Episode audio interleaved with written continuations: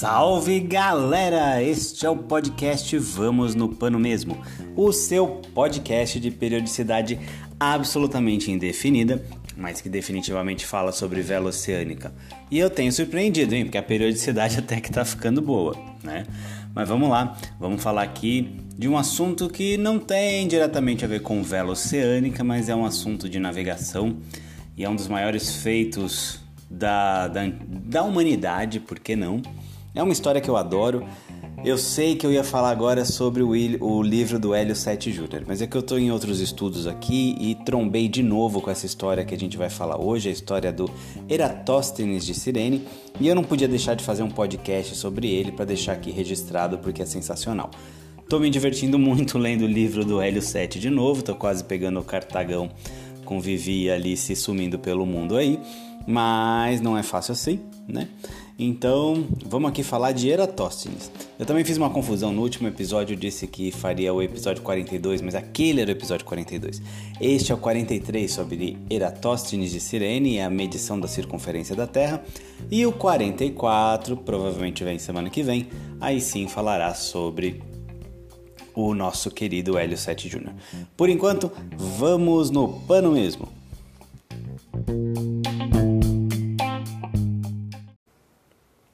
Volta e meia eu falo que usando uma bússola e um cérebro é possível dar a volta ao mundo. Aqui o nosso amigo Eratóstenes, ele de certa forma, ainda que ele não tenha usado uma agulha magnética para isso, ele provou que o tal do cérebro ainda é um equipamento muito importante para esse tipo de coisa, para a aventura de ir até ali e voltar.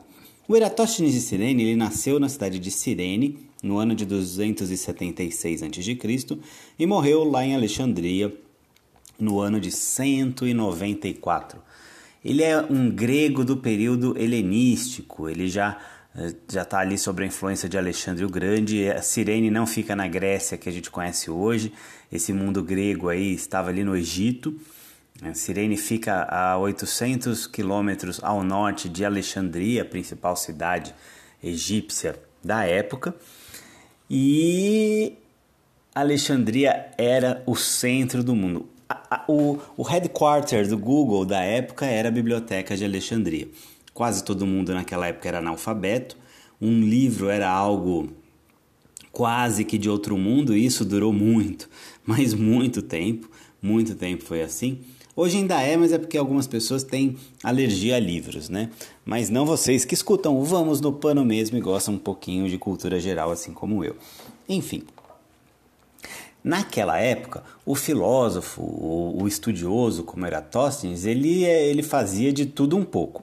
Então, o, ele, não se, ele não se dedicava exclusivamente a uma ciência, mas a, a ciência natural, a física, natural, ela envolvia vários ramos do conhecimento e os cara ali ele tentava ser bom em tudo.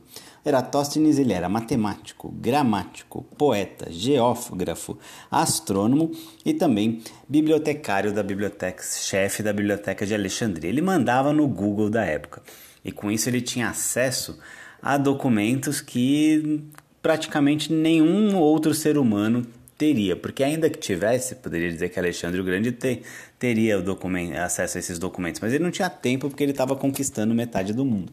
O Eratóstenes estava ali, catalogando, estudando os papiros, vendo o que, que era aquilo, o que, que aquilo não era, sobre o que se tratava. E com isso, a quantidade de conhecimento que ele adquiria era incomensurável.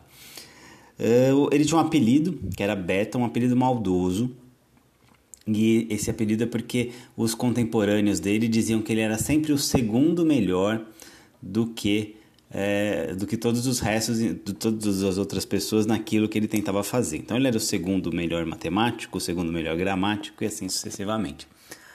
Acontece que, como disse meu amigo Carl Sagan, ele era na verdade o alfa, ele era o primeiro, porque hoje a gente está fazendo podcast sobre Eratóstenes e não sobre o Estrabão, por exemplo, nem sobre Plínio Velho, né? Anaximandro até conseguiu, Homero até conseguir uma certa notoriedade. O Anaximandro está lá na tela do, do querido Rafael, está lá no Vaticano, na escola de Atenas. E Homero tenha ele existido ou não, é, tem uma controvérsia em relação a isso. Tem aí a Ilíada e a Odisseia que imortalizaram seu nome. Agora, Estrabão, fora um outro estudante de filosofia aqui ali, não, não, não, não falamos dele. Agora, de Eratóstenes, não. Eratóstenes é alfa. Eratóstenes é o cara, é o cara do nosso podcast de hoje.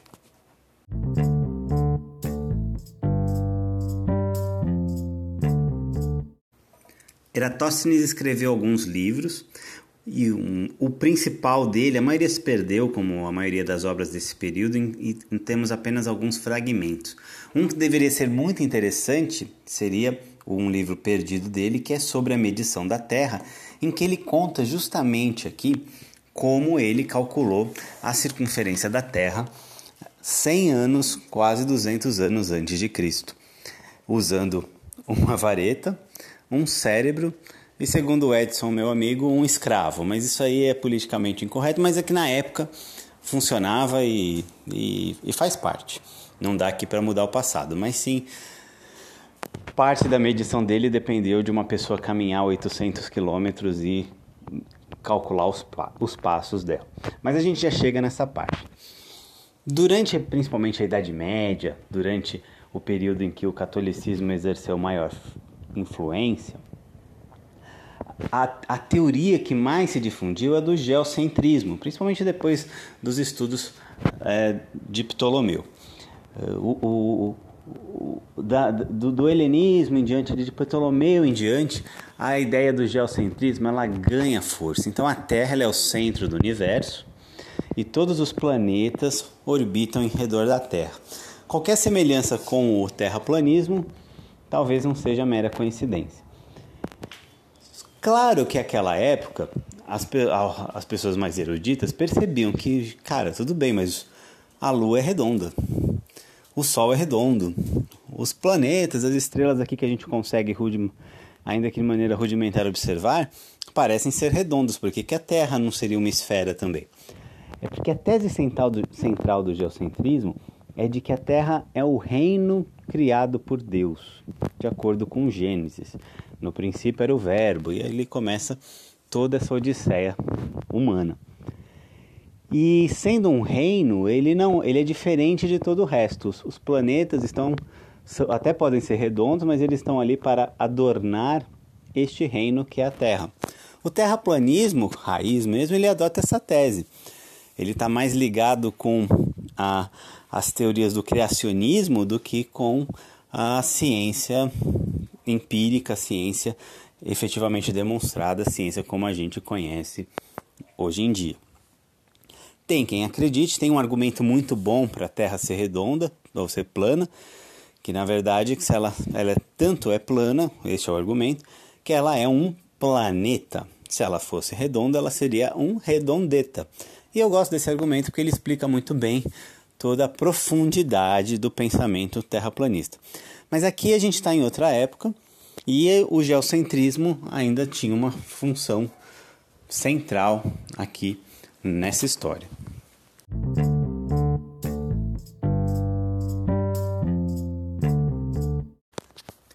Quando ele estava lá na biblioteca de Alexandria, ele tinha acesso a vários documentos, a vários estudos, e por acaso, talvez não tão por acaso assim, ele encontrou um velho papiro em que trazia uma história que despertou a curiosidade dele.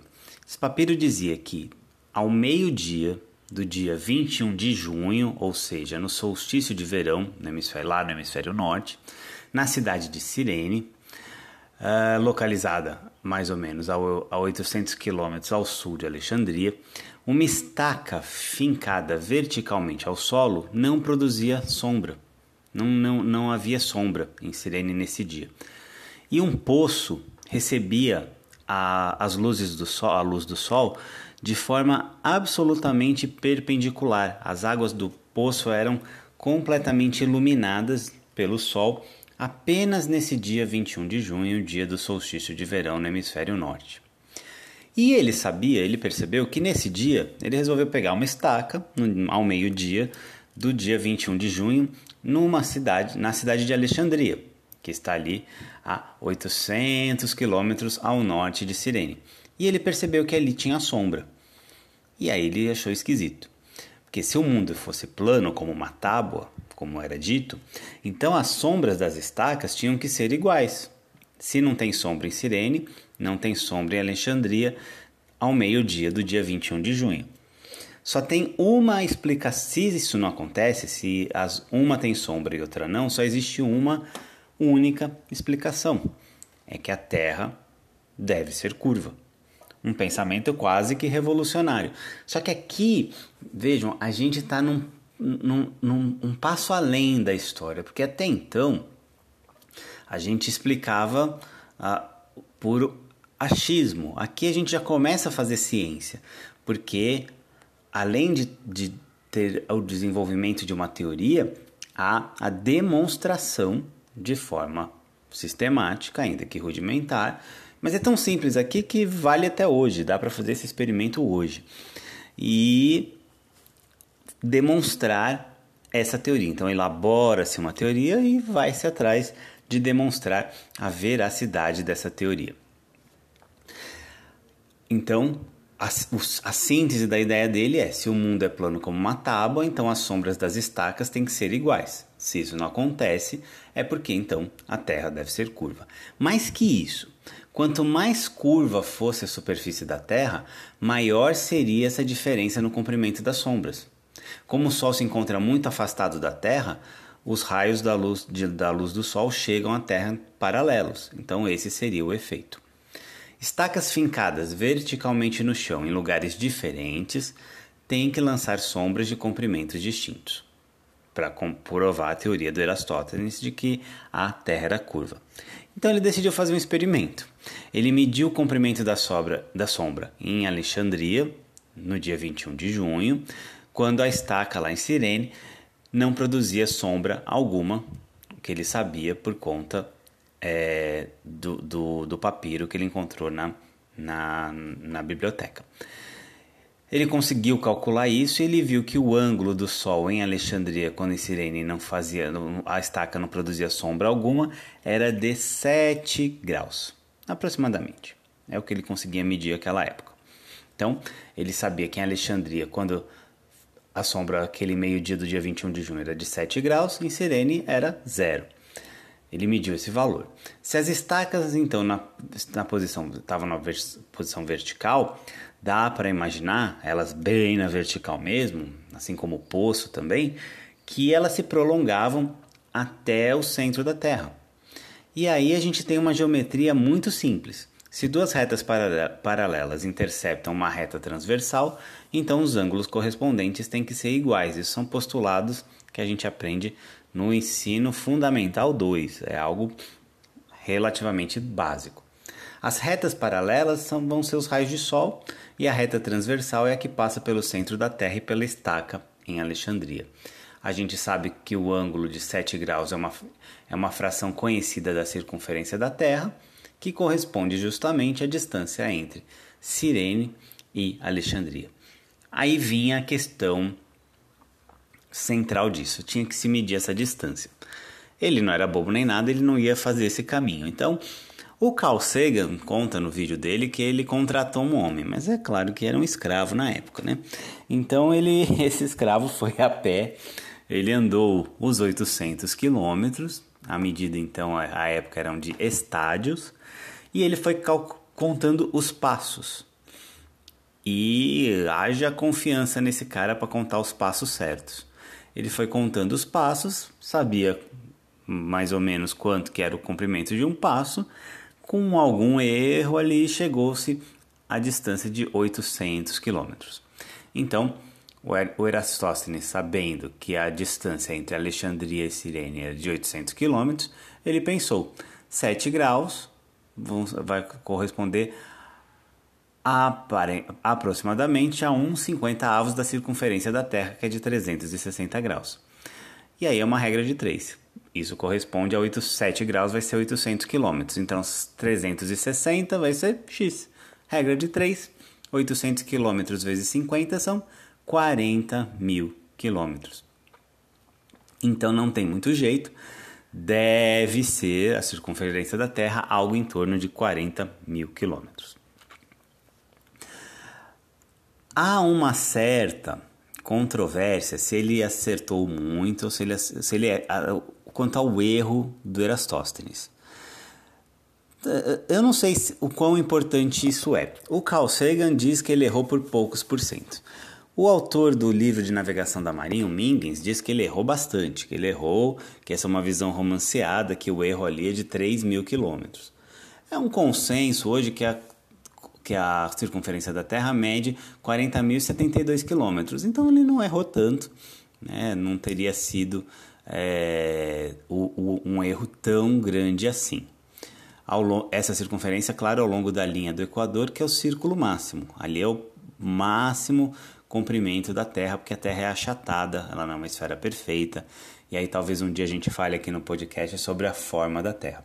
Agora, de qualquer forma, considerando que você está ali 200 anos antes de Cristo, você determinar com uma vareta um cara caminhando 800 quilômetros é, e a luz do Sol, a calcular a circunferência com um erro tão pequeno né, é, é um feito e tanto, é, é digno de nota e é muito, muito, muito legal.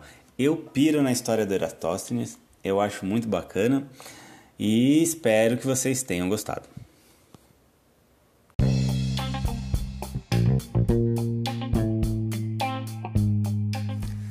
E é isso aí, galera. Esse foi um podcast Vamos no Pano Mesmo especial. Ó, três essa semana, hein? Bacana. Daqui a pouco vocês vão cansar do Juquinho aqui. Mas é isso aí. Siga a gente no Instagram, arroba Cusco Baldoso. E na próxima semana, Hélio 7 Júnior, Aventuras no Mar. Bora lá, no pano mesmo.